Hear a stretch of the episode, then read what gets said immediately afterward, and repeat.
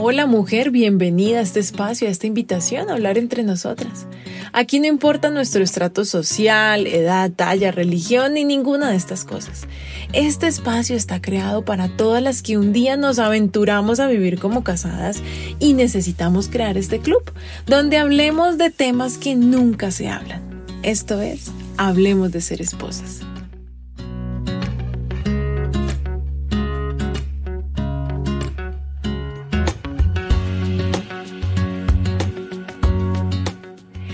Este episodio se titula Que pase el desgraciado. En esta ocasión, al ser el último podcast de esta segunda temporada, tengo un invitado especial. Gracias a él, este podcast, este contenido y todo este movimiento es posible. Las más religiosas pensarán, Dios, Jesús. Y pues sí, obvio, pero no. Puedo hablar de ser esposa porque tengo esposo, así que he traído al susodicho al caramelo escaso. Que pase el desgraciado. Mentiras, mi amor. Bienvenido, don Jorge. Muchas gracias por la invitación, doña Lina. De verdad, es un placer estar aquí. No solo con ella, sino también con ellos, porque muchos escuchan. Eres el primer esposo invitado a esta sección femenina, que también debo decir le encanta a los esposos, pero sobre todo como el contenido de Instagram. Yo creo que estos podcasts son un poquito largos, ¿no? Para los hombres, pero bueno, cuéntame cómo estás. Bien, bien, bien, contento de estar hoy aquí y de poder compartir cómo hemos tratado de recuperar nuestro matrimonio desde, desde una esposa que me da ejemplo. Tan bonito. Bueno, vamos, vamos en orden. Listo, te voy a hacer algunas preguntas. Por supuesto, pues tú vas a contestar desde tu punto de vista, ¿no? O sea, ni tú ni yo somos dueños de la verdad, pero al ser consejeros de pareja en nuestra iglesia, al haber pasado por esa crisis terrible, ¿no? Hace algunos años y, y pues ya vamos a cumplir 17 años de casados. Entonces, pues creo que en este caminar algo hemos aprendido y creo que los consejos de otras parejas fueron los que nos dieron, ¿cierto? En su momento y nos funcionaron. Y se lo hemos dado a otras personas, a otras parejas y también les ha funcionado. Y por eso quiero hacerte preguntas desde el punto de vista del hombre. Porque se supone que las complicadas somos nosotras. Pero la verdad es que, te lo digo honestamente, Jorge, a veces las mujeres no logramos entenderlos. Entonces, mm, no sé, tenemos preguntas, queremos saber por lo menos desde tu punto de vista qué pasa con algunos temas. Mm, y aclaro para ti que estás escuchando eh, que yo no le pedí a Jorge, di esto por favor que me conviene que lo digas. No, o sea, simplemente le voy a preguntar y él dice, sí, lo que tú quieras. Segurísimo, así es. ¿O estás obligada? No, no, no, no, no para nada, para nada. le tengo una pistola en la cabeza. No, no, no, no, no.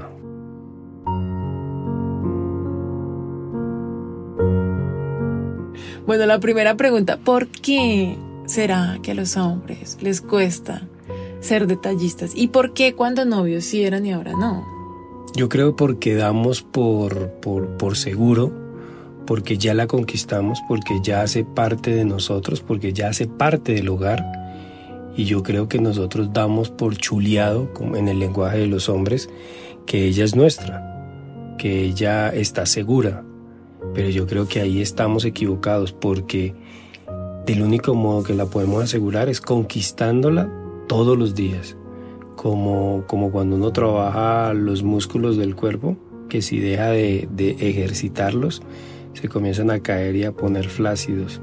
Entonces yo creo que que esa relación de conquista con la esposa es de alimentarla todo, todo el tiempo con detalles grandes y detalles pequeños. Pero ¿qué hace una esposa que su esposo no quiere ser detallista? O sea, ¿por qué tú comenzaste a ser detallista después de unos años de no serlo? Con el ejemplo, porque te reciben bien, porque te tratan con amor, porque te dan una sonrisa cuando llegas, porque te abrazan, porque te preguntan cómo te fue por, por esos pequeños detalles yo creo que uno comienza a incomodarse y a sentir que tiene que dar algo más para que la relación esté más equilibrada. Yo siento que es como un hábito, ¿no? O sea, es como aprender. De pronto hay también mujeres que no son detallistas, o sea, podemos aprender como pareja a hacerlo, ¿no te parece? Totalmente, totalmente. Bueno, y otra pregunta. Yo quiero saber por qué ustedes no dicen lo que piensan, porque nos toca como sacarle las palabras con anzuelo. Tal vez porque creemos que entramos en zona de riesgo, porque es un problema. Porque uno dice, si uno dice lo que piensa, tal vez esto termine en tragedia. O sea, en el fondo es miedo. Miedo no a la persona, sino miedo a lo que va a pasar. ¿Me entiendes? En cómo se va a desenvolver esa conversación o esa discusión, que casi siempre termina así. Entonces, ¿qué debería hacer yo qué debería hacer una mujer para que ese hombre se abra un poco más? Darle confianza, dialogar, hablar, no sé, como, como, como lo hace uno con, con compañeros del trabajo, con jefes, pues que terminan dialogando o hablando, contando lo que está mal y lo que está incómodo en ese momento. Como dejar, como ser escuchados de pronto, como, sí, llegar a acuerdos, ¿no? Llegar a acuerdos, llegar a acuerdos.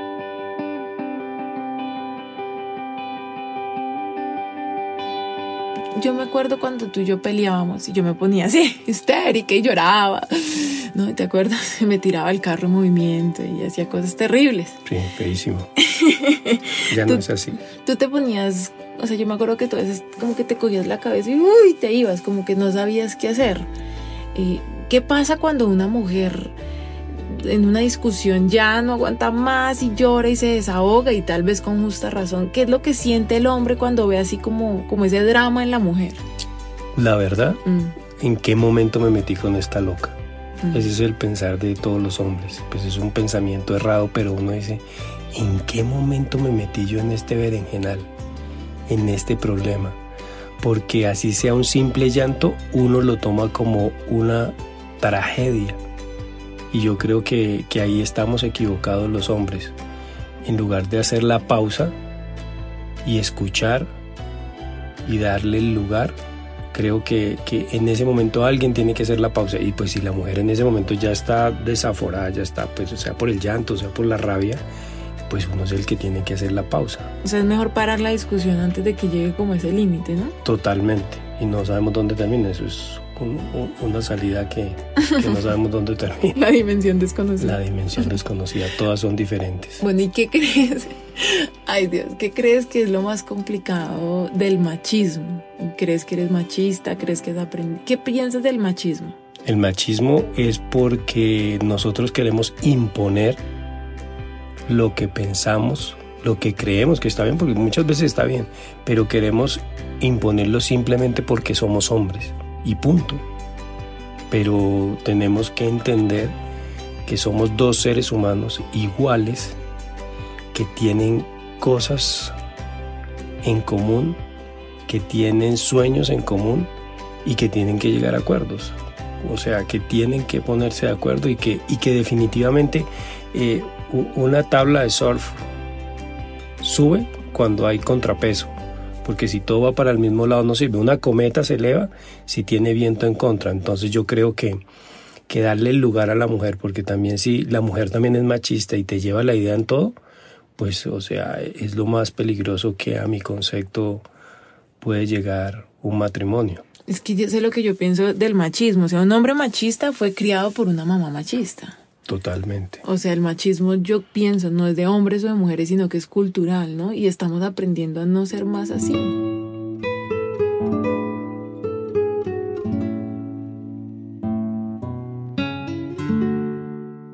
Porque nos ha costado caro. Claro, claro, y venimos nosotros que venimos, en mi caso vengo de provincia, es mucho más difícil. La cultura machista como, como tú dices, no es solamente del hombre, sino también de las mujeres, que son sometidas y les llevan la idea sabiendo que al final pues se va a estrellar. ¿Tú crees que una mujer debe poner límites? Claro, por supuesto, desde el principio. Tiene que poner límites. ¿Pero cómo?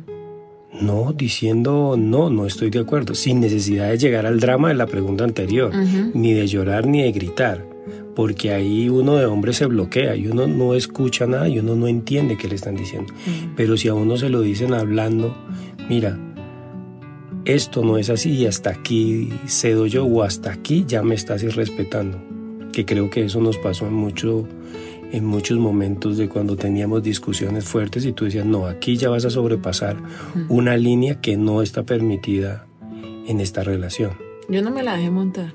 Tal cual. Pero tampoco te trate mal. Exactamente. Pero me daban ganas de... Hay que tener un equilibrio. bueno, y otro tema.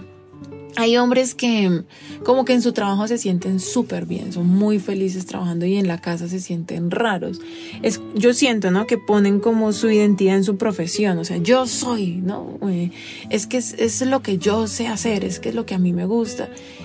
Y, no sé, o sea, ¿cómo puede una, una mujer ayudar a su esposo a entender que él no vale por lo que hace, sino por lo que es como ser humano? ¿Qué, qué crees tú de eso? Yo, yo creo que las mujeres se dan por su físico, por su cuidado del cuerpo, por su maquillaje, por su vestuario.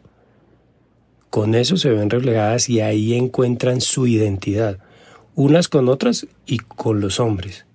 Pues nosotros es con el trabajo, porque entre nosotros como hombres, el que es más exitoso en el trabajo, el que mejor le va, como que va sobrepasando. Mm. Y yo creo que esto, que ni siquiera lo hemos preparado, en lo sexual también afecta demasiado a nosotros los hombres. Un hombre fracasado en lo laboral lo afecta en lo sexual. Un hombre que se siente bien desarrollado en su identidad profesional es más propenso a, a tener sexo.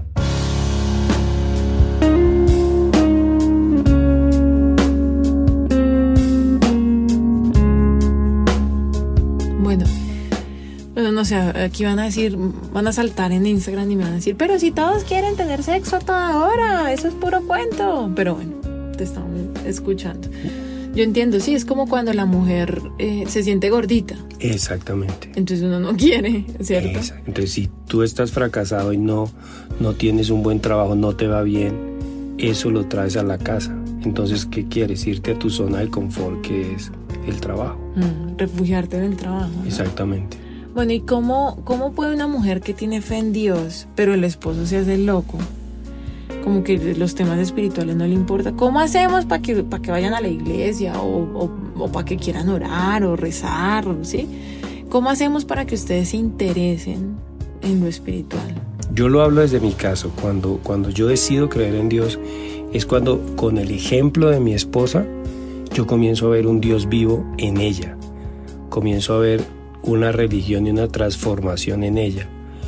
Me recibe bien a pesar de mis errores, eh, me tiene paciencia, me perdona, tiene misericordia, me ama, me da, me respeta. Cuando uno comienza a ver eso a pesar de sus errores en una mujer, uno dice, pues voy a decir ahora tres cosas. La primera dice, o me está envenenando y se quiere quedar con todo. ¿Me envenenó la comida? Sí. O tiene mozo. que por lo regular ninguna o qué es lo que está conociendo, comiendo, que yo quiero de eso. En nuestro caso fue eso. Cuando yo comienzo a ver una transformación real en la vida de Lina, yo digo, yo quiero de eso. Yo quiero de eso porque eso que la cambió a ella, porque yo la conocí diferente. Conocí la loca. Conocí la loca que se tiraba del carro, que no me escuchaba y que se enojaba porque trabajaba demasiado. No estaba equivocada, pero estaba mal la forma. Mm. Cuando yo la veo cambiar, yo digo, yo quiero de eso, quiero conocer eso, quiero saber de eso. ¿Quién le está dando esa carga de cosas buenas a mi esposa? Entonces yo quiero ir a la búsqueda de esa fuente que ella tiene. Bueno, y una última pregunta. ¿Tú crees que nuestro matrimonio se habría podido salvar si simplemente hubiéramos puesto como en práctica consejos, ¿no? Como ponen tips eh, de cómo tratarnos, pero sin haber buscado a Dios. Yo creo que no porque sería algo como mecánico, pero hay un momento en que lo mecánico falla y no desde adentro, desde el ADN. Cuando uno invita a Dios, a Jesús, al, al matrimonio, ya no es una relación de dos, sino una relación de tres. Entonces Él está inmerso en nosotros. Entonces, a pesar de que, de que es difícil, Él nos ayuda. O sabemos a quién podemos acudir cuando la cosa no esté bien. O cuando nos saque la piedra, o cuando nos moleste algo. O cuando no la entendamos.